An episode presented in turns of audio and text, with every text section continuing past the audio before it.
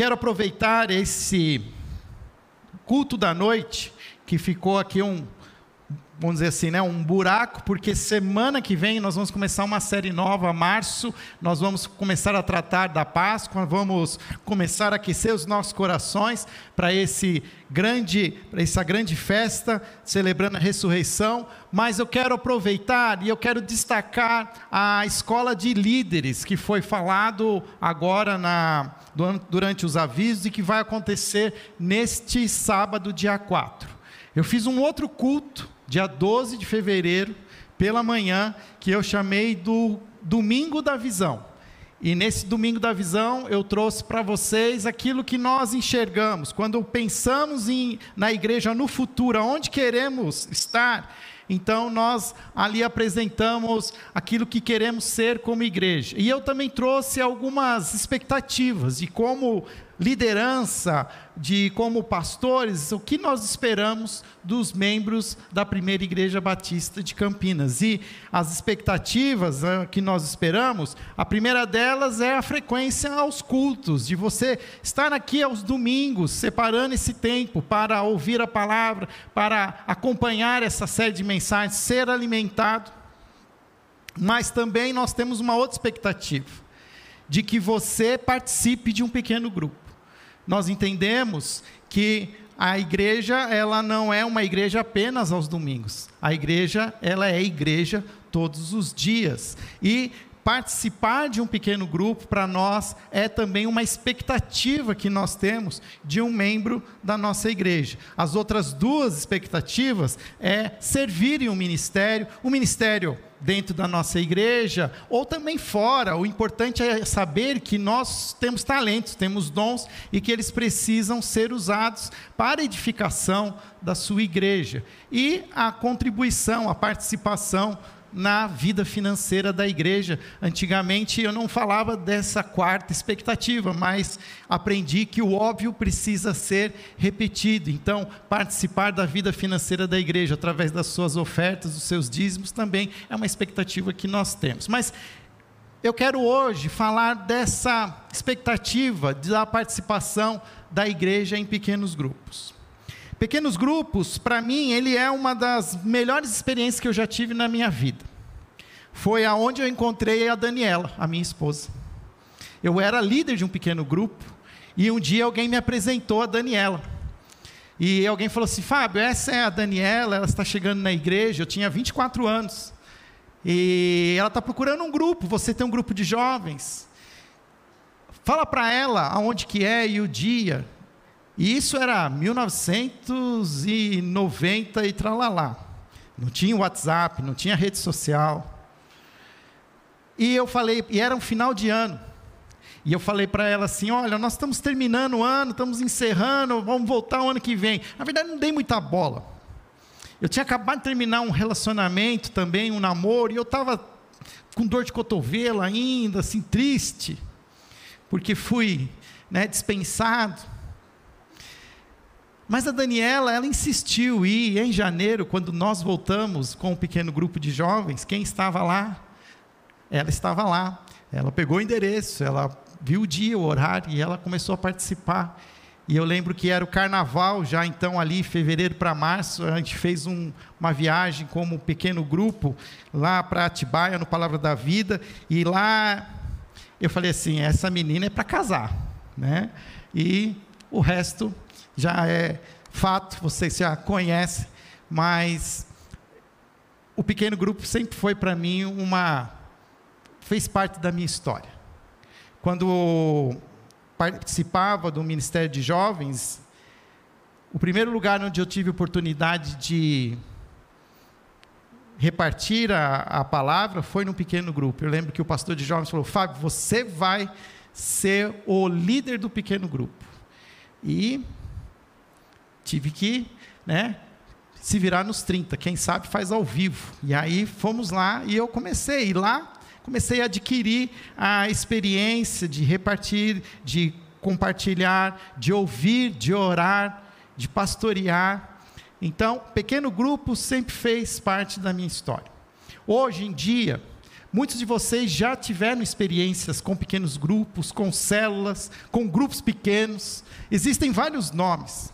Nós adotamos o nome pequenos grupos, porque para nós é um nome simples. O que nós queremos? Que a igreja, que é um grande grupo, tenha a oportunidade de se reunir em pequenos grupos. Pequenos grupos que podem ser por afinidade, pequenos grupos que podem ser por gênero, mulheres se reúnem, homens, podem ser pequenos grupos por idade. Hoje nós temos um pequeno grupo que eu vejo com bastante alegria funcionando aqui na, na própria igreja às terças-feiras à noite de um pequeno grupo de jovens, jovens profissionais, jovens, alguns até já é,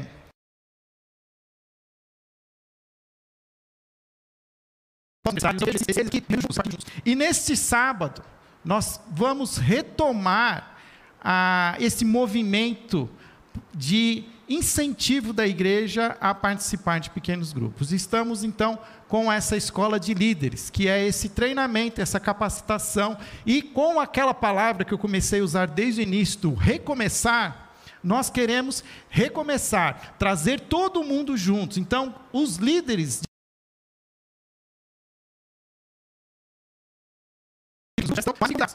participar. Ah, mas já ouvi, já sei o que vai ser. Mas nós estamos recomeçando.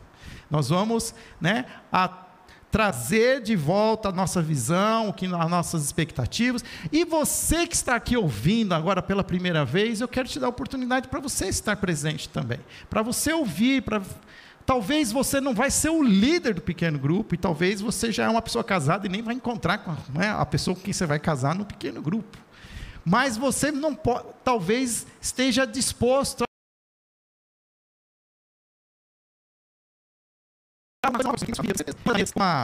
Deus nos é, surpreende é quando nós nos dispomos a servi-lo, nós dispomos a permitir que Ele nos use. Então nós estamos convidando a todos vocês, convidando aqueles que querem saber mais, aqueles que têm interesse, falam, ah, mas eu não sei se eu quero ser um líder, mas talvez você pode ser um excelente anfitrião. Talvez aquela, né, aquele espaço gourmet lá na sua casa, instagramável, né, não quer instagramável, que você tem lá, que você tira foto, seja um espaço excelente para um pequeno grupo.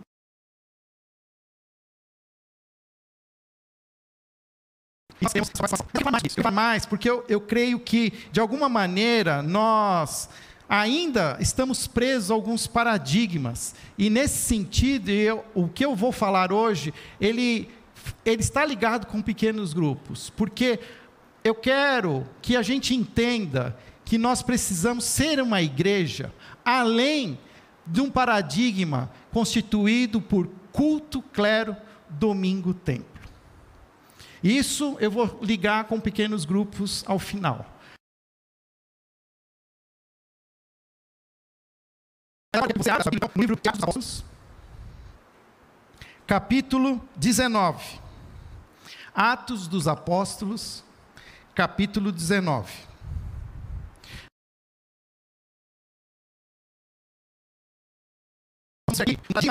Um paradigma religioso que está sendo ameaçado.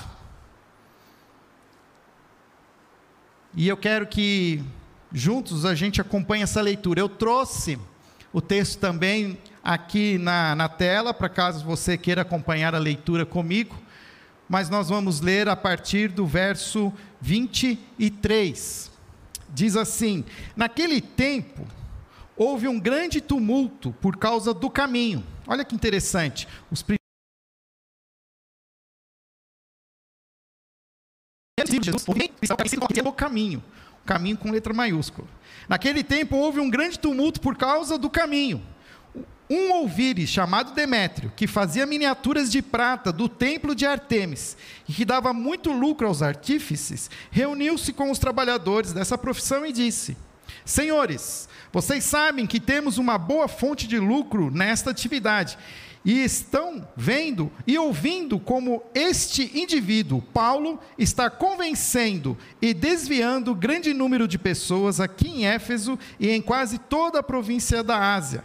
Diz ele que deuses feitos por mãos humanas não são deuses. E ele termina: não somente há o perigo da nossa profissão perder sua reputação, mas também de o templo de, da grande deusa Artemis cair em descrédito e de a própria deusa, adorada em toda a província da Ásia e em todo o mundo, ser destituída da sua majestade divina. Eu gosto muito desse texto. Eu acho que esse texto aqui ele tem várias aplicações. A aplicação que eu quero dar aqui é que você entenda que existe um status quo, existe uma norma, existe um paradigma, e ele está sendo ameaçado. Qual é esse paradigma? Paradigma, vai voltar aí, filho. Quando voltar, você me fala. Só tem a tela hoje. A tela e a palavra. Aí. Paradigma. O que é o paradigma? Nem enxergo. Olha, eu fiz uma letra tão pequena. Ixi. Paradigma é um modelo ou um padrão a seguir. São as normas orientadoras de um grupo que estabelecem limites e que determinam como um indivíduo deve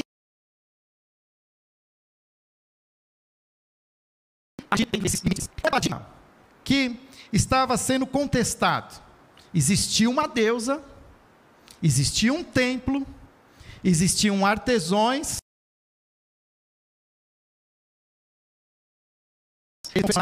as imagens iam para as casas, havia uma adoração, essa adoração impulsionava os lucros, as vendas, enchia o templo, a Deus era adorada e assim começava. E era assim, era o costume. Quem vivia naquela região sabia que era esse o paradigma religioso. Mas o que nós estamos vendo aqui é que o cristianismo começa a desconstruir esse paradigma. E ele fala bem isso. Naquele tempo houve um grande tumulto por causa do caminho. E ele diz: estão vendo e ouvindo como este indivíduo, Paulo, está convencendo, desviando grande número de pessoas aqui em Éfeso. E se tudo acontecer conforme eu estou esperando, não somente há o perigo da nossa profissão perder sua reputação, mas também de o templo da grande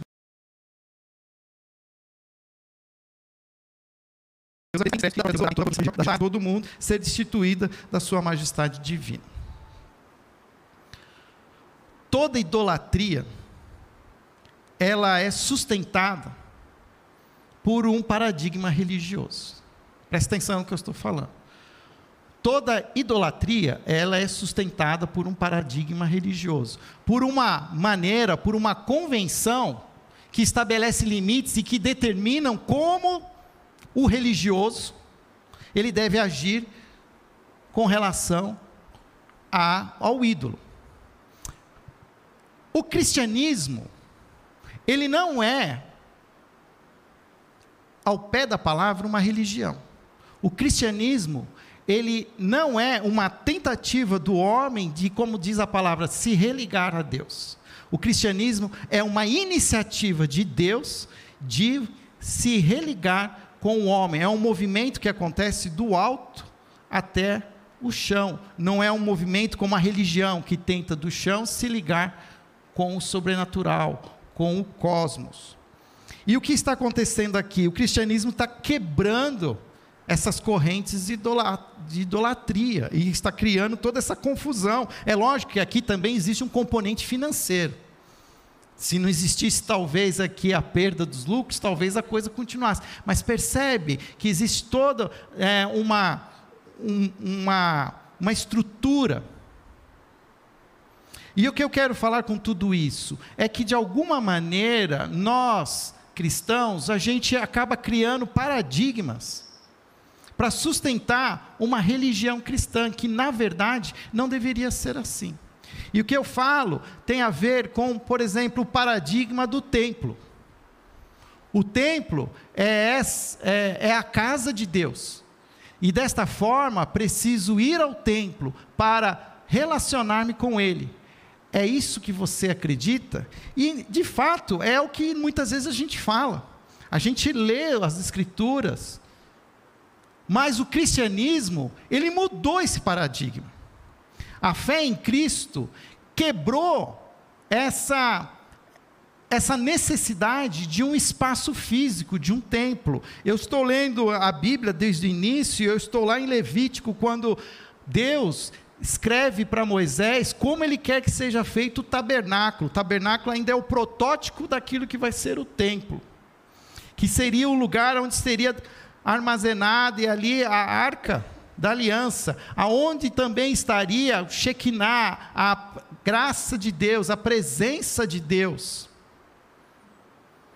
E eu até nem me lembrava mais, e eu até me recordei agora lendo, que os primeiros sacerdotes ali colocados, Arão e os seus filhos, dois dos filhos de Arão foram executados por Deus na primeira cerimônia, porque erraram o protocolo.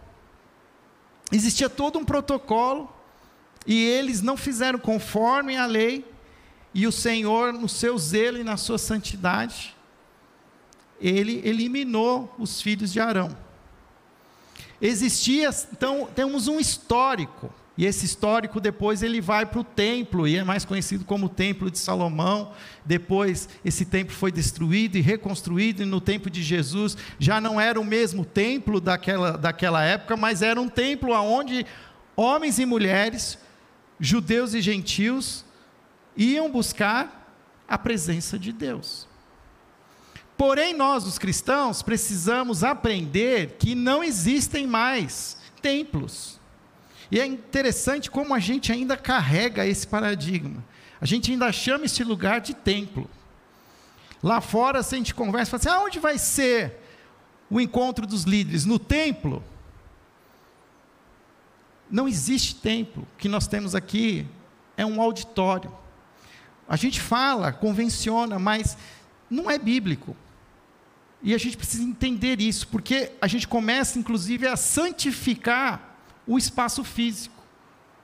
Nós criamos espaços físicos que não podem fazer mais nada. Então, né, começa a ter, não pode entrar de shorts, não pode tirar as cadeiras e pôr mesa, porque é o templo do Senhor, não pode, né, pode mexer. Não existe mais isso. Mas é engraçado como a gente continua tendo essa, essa dinâmica.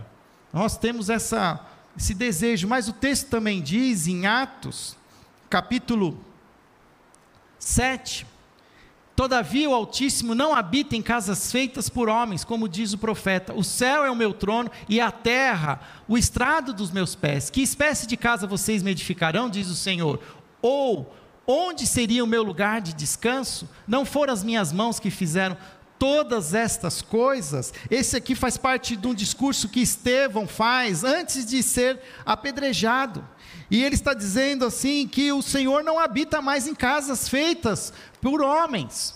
1 Pedro 2,5 diz: Vocês também estão sendo utilizados como pedras vivas na edificação de uma casa espiritual, para serem sacerdócio santo, oferecendo sacrifícios espirituais aceitáveis a Deus por meio de Jesus Cristo houve uma mudança de paradigma.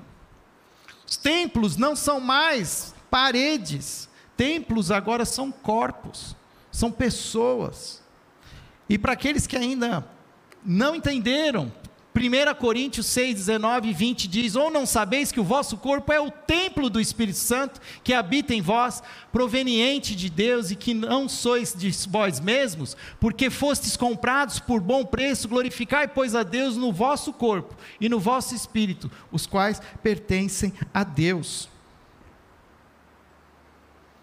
Ou seja, se existe um templo hoje, esse templo é o meu corpo.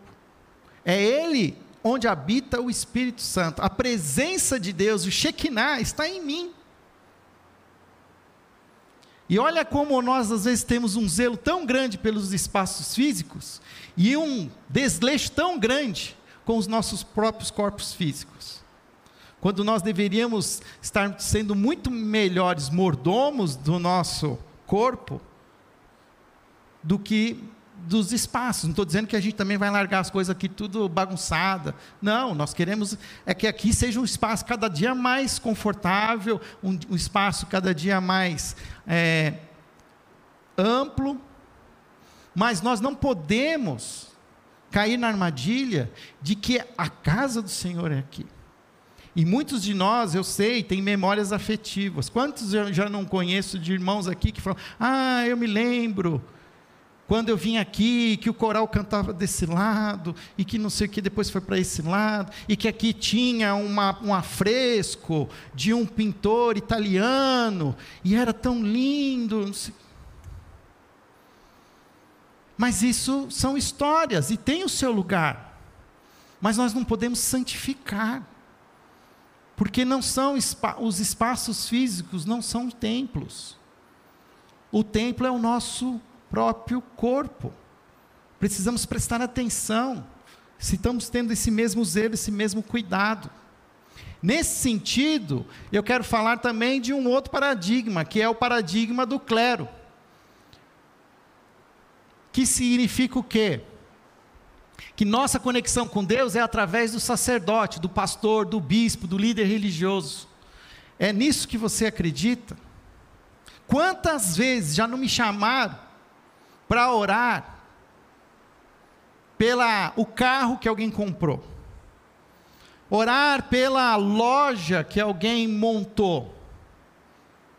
Agora eu aprendi eu não aceito mais orar por coisas, eu oro por pessoas. Então, se alguém fala assim, ah, eu queria que você orasse pelo meu carro novo, eu falo assim, eu vou orar por você que é o motorista do carro. O carro não precisa da nossa oração, ele precisa é que o motorista percebe. E a gente vai, e aí é o pastor, aí o pastor precisa ser o pastor, o pastor vai para lá, o pastor vai para cá.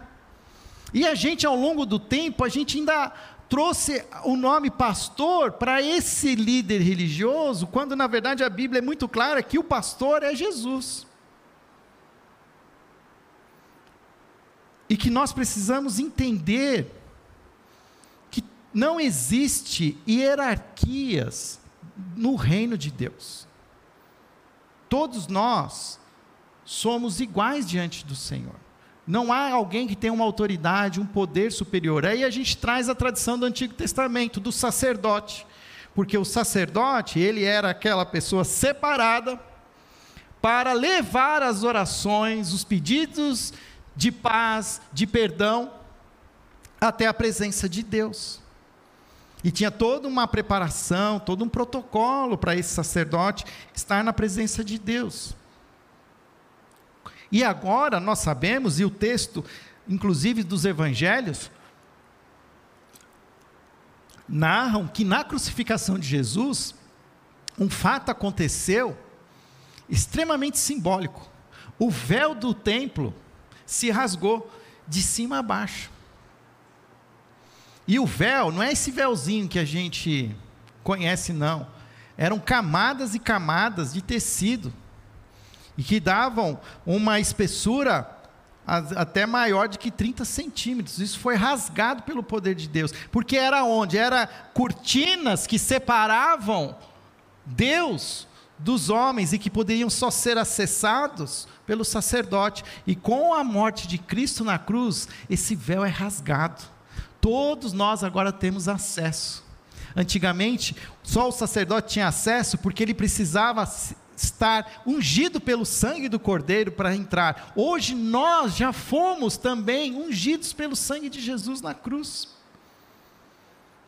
Todos nós temos acesso a Deus. Olha o que Apocalipse fala.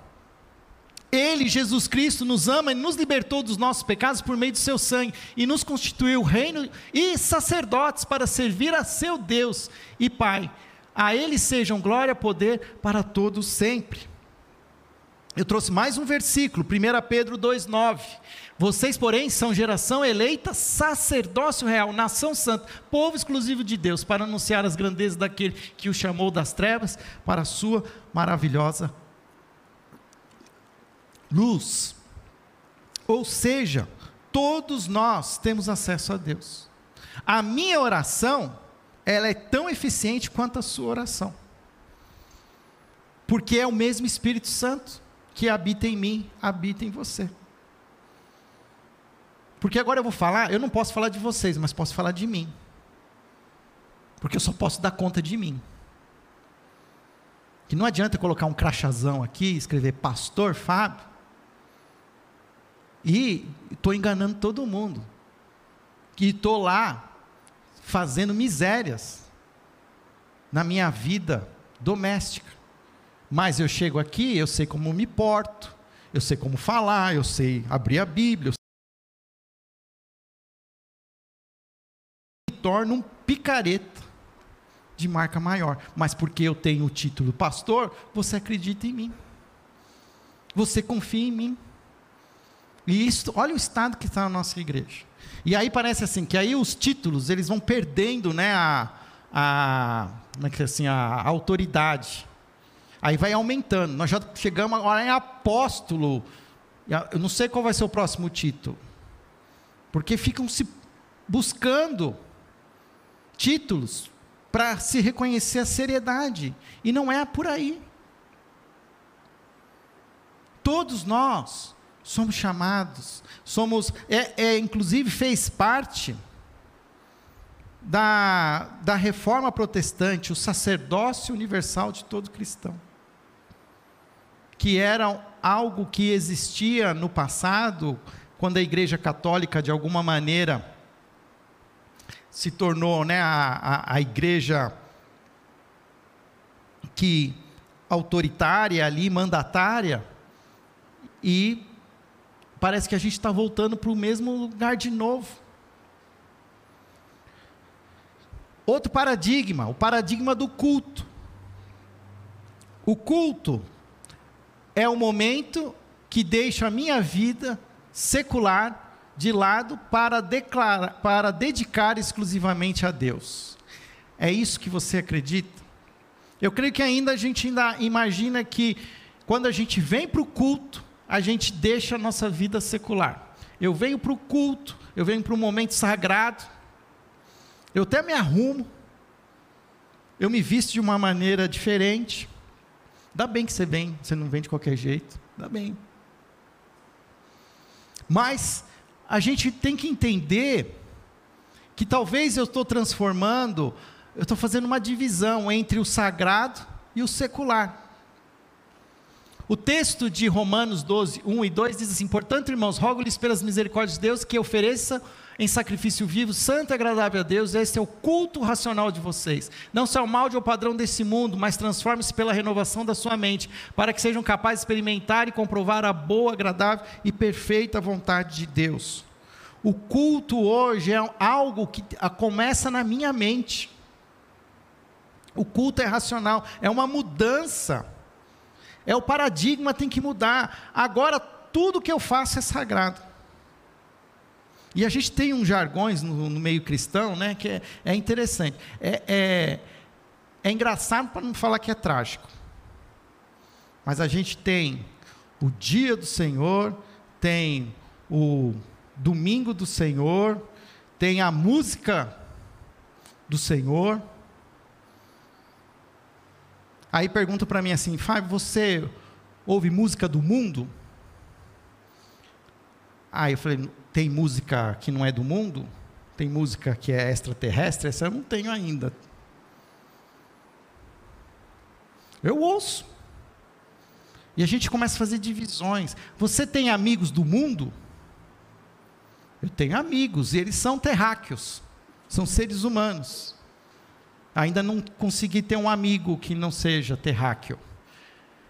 E, não, porque tem que tomar cuidado. Que a gente consagra algumas coisas e elimina outras. Na verdade, tudo que eu faço é sagrado. Tudo que eu tenho e aonde eu vou, porque eu sou o templo do Espírito. A Shekinah anda comigo, eu ando, eu sou. Jesus mesmo diz: vocês são a luz do mundo. Não escondam a luz de vocês, mas deixem ela brilhar.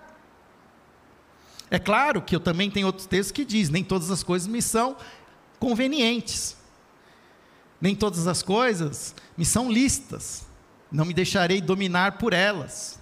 Eu preciso ter. É muito mais difícil, é claro, é muito mais fácil você segmentar, você taxar o que é bom, o que é ruim, o que é preto, o que é branco, o que é sagrado, o que é profano, o que é vida cristã e o que é secular.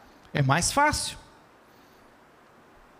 Mas o certo é discernir, é aprender com equilíbrio, com sabedoria, é olhar para alguns textos da Bíblia e aprender os limites, até onde você pode ir, momentos que você vai trabalhar. Olha que interessante, estou lembrando agora.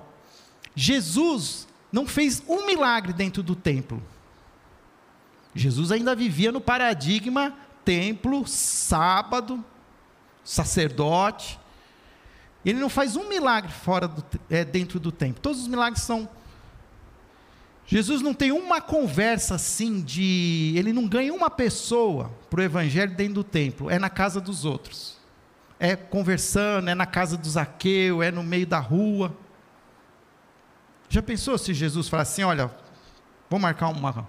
Você chega, vai lá no templo e a gente conversa. Porque essa conversa é uma conversa séria, só pode ser feita no templo.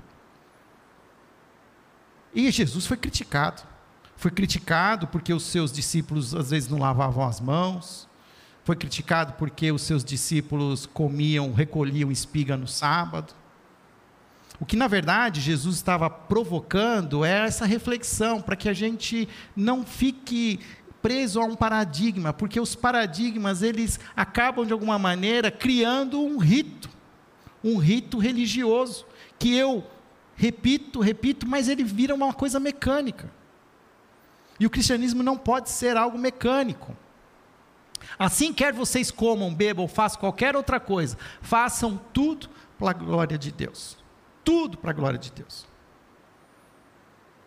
E eu gosto ainda de João 15, quando Jesus diz assim: Permaneçam em mim e eu permanecerei em vocês. Se permanecerem em mim, vocês darão muitos frutos, porque sem mim vocês não podem fazer nada. Ou seja, tudo que eu vou fazer, eu vou fazer com Jesus. E é impossível caminhar com Jesus e as coisas não e eu, né, vamos dizer assim, não fazer a luz do Senhor brilhar. Por último, o paradigma do domingo. Que significa ele? Este dia é sagrado e é preciso me dedicar todo ele a Deus. É nisso que você acredita? Ele faz sentido, ele tem o seu lugar, mas cuidado. O domingo ele foi escolhido pelos cristãos para substituir o sábado, o Shabá do judeu. E quando você vê o Shabá do judeu, o negócio era extremamente legalista. Tinha, até hoje, quem conhece a cultura judaica já visitou um, inclusive, por exemplo, assim, um, um prédio residencial de judeus, o elevador no sábado ele funciona sozinho para que não precise apertar o botão, porque no sábado você não pode fazer nenhum esforço, nem apertar o botão do elevador. O elevador para em todos os andares, para que o judeu não precise fazer esforço. Por quê? Porque o, o dia é sagrado. E aqui, o que, que é o texto da Bíblia fala? Colossenses 2,16. Portanto, não permitam que ninguém o julgue pelo que vocês comem ou bebam, ou com relação a alguma festividade religiosa, ou celebração das luas novas, ou dos dias de sábado. Estas coisas são sombras do que haveria de vir. A realidade, porém, encontra-se em Cristo. No fundo, na verdade, todos os dias são sagrados. Mas nós separamos o domingo e entregamos o nosso domingo para louvar ao Senhor. Mas eu vejo que existe de alguns assim um extremismo que o domingo eu, eu sou de uma época que não podia jogar futebol no domingo. Não podia jogar futebol. E o domingo, ele tem o seu lugar. Eu, né, uma expectativa que nós temos como igreja, que você esteja aqui no domingo, mas o domingo, ele precisa ser algo leve. É um dia de descanso. É conveniente para nós incluir no domingo uma agenda. Então a gente está colocando lá, vai ter a escola de batismo, crer, às nove horas da manhã. vai ter culto às nove horas também, pra, com hinos, tem às dez e meia. Mas você precisa, não pode negligenciar a sua família. Nem todos na sua casa entendem a sua fé. E precisa haver equilíbrio. Eu gosto de dedicar as primeiras horas do dia, eu gosto de dedicar o domingo pela manhã. Mas a gente faz o domingo à noite também, porque tem pessoas que às vezes não podem ir de manhã, quando surgiu alguma coisa. E é importante também, muitas vezes, aproveitar o domingo para algum tipo de, de oportunidade, mas é uma exceção à regra. A regra é estar aqui com a gente, mas cuidado de não fazer do domingo um paradigma em que não pode fazer nada. O domingo é um dia para reflexão, para oração, para descanso. E a gente troca o descanso por uma série de atividades religiosas. E a verdade é que a gente não sabe nem o que fazer em casa no domingo, fala a verdade, porque a gente ficou tão acostumado a ficar na igreja que a gente fica brigando com o marido, com a esposa, é melhor vir na igreja então. Mas não sabe aproveitar o domingo, domingo do Senhor, com alegria. Todos os dias, no templo e de casa em casa, não deixavam de ensinar e proclamar que Jesus é o Cristo. Isso era uma das marcas da igreja primitiva. E que tudo isso tem a ver com pequenos grupos. Porque pequenos grupos têm tudo a ver com a quebra desse paradigma. Pequenos grupos não acontecem no domingo.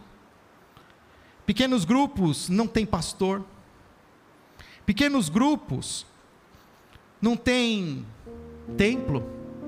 São as casas das pessoas. Pequeno grupo não tem culto. Pequeno grupo tem ajuntamento. Tem compartilhar a palavra. Tem momento de oração tem momento de comes e bebes. Tem gente que já começa com os comes e bebes. Já pensou em fazer um culto com comes e bebes primeiro? Vai parecer no antigo, né, a, a, a igreja primitiva lá, o pessoal se empanturrava, ficava até bêbado na ceia. Precisamos chegar nesse. Mas por isso que eu, as pessoas às vezes me perguntam assim, pastor, tem culto na sua igreja durante a semana? Eu falo, não tem culto. Eu eu até uso, eu devolvo com o mesmo paradigma. Nós temos culto nos lares. Nós queremos que vocês se reúnam nos lares durante a semana. Que você se encontre com, com os seus, com as pessoas com quem você tem familiaridade. E, se encontre. Não é um culto. É um encontro de discípulos de Jesus. Jesus nunca fez uma reunião, pelo menos a Bíblia não, não diz isso aqui. Jesus nunca convocou uma assembleia. Jesus fazia encontros ao redor, muitas vezes de uma fogueira, repartindo pão. E a gente precisa resgatar essa, essas, é, essas experiências, que elas funcionam em pequenos grupos. Hoje nós temos sete pequenos grupos. Eu fiz um levantamento com o Rodrigo, sete pequenos grupos. Nós somos uma igreja de pelo menos 400 membros ativos. Sete pequenos grupos é muito pouco. A gente pode ser muito maior. E eu dei um desafio para o Rodrigo. Nós temos que dobrar esse número. Tem que chegar no final do ano com 14. Dobrar parece muito, mas 14 ainda é pouco. Mas tá bom, vamos começar com 14. Mas para isso acontecer, o maior desafio é quem não está em pequeno grupo. Porque quem está em pequeno grupo, está né, falando, ah, eu estou no pequeno grupo, né? Mas e você que não está no pequeno grupo? Saia desse paradigma, culto, domingo, clero, templo. Vamos viver um cristianismo mais orgânico. E ele funciona muito bem em pequenos grupos. Eu estou provocando a igreja. Não vai dar para a gente sair daqui, todo mundo sair aqui e já ter um pequeno grupo para participar. Mas vamos começar no sábado, vamos ouvir mais. Falar, olha, Fábio, estou incomodado, não estou no pequeno grupo. Eu estou aqui porque eu quero, quero entrar nesse negócio. Não sei se vai ser a minha casa, se vai ser aquilo que Deus já me ensinou. E o pequeno grupo, o que, que a gente faz? A gente reverbera a mensagem do domingo. Então amanhã já, já vou mandar um roteiro para os pequenos grupos. Pequenos grupos eles mastigam um pouco mais aquilo que a gente falou aqui. Porque também não é para ficar aprendendo um monte de coisa. Aqui a gente precisa reforçar os princípios e praticá-los. Também fica com um cabeção desse tamanho, cheio de Bíblia, mas umas mãozinhas curtas assim, parece um Tiranossauro Rex. E ainda sabe falar pra caramba, né? Grita, fala o mundo. Ah! A gente precisa ser mais gente, mais humanos. E eu vou falar bastante pequenos grupos esse ano. E pode ter certeza, assim, eu não vou chegar em você e perguntar: já está no pequeno grupo? Não, não vou fazer isso, não vou te constranger. Mas eu vou ficar feliz quando você chegar em mim e falar: eu entrei no pequeno grupo e está sendo uma benção. Amém?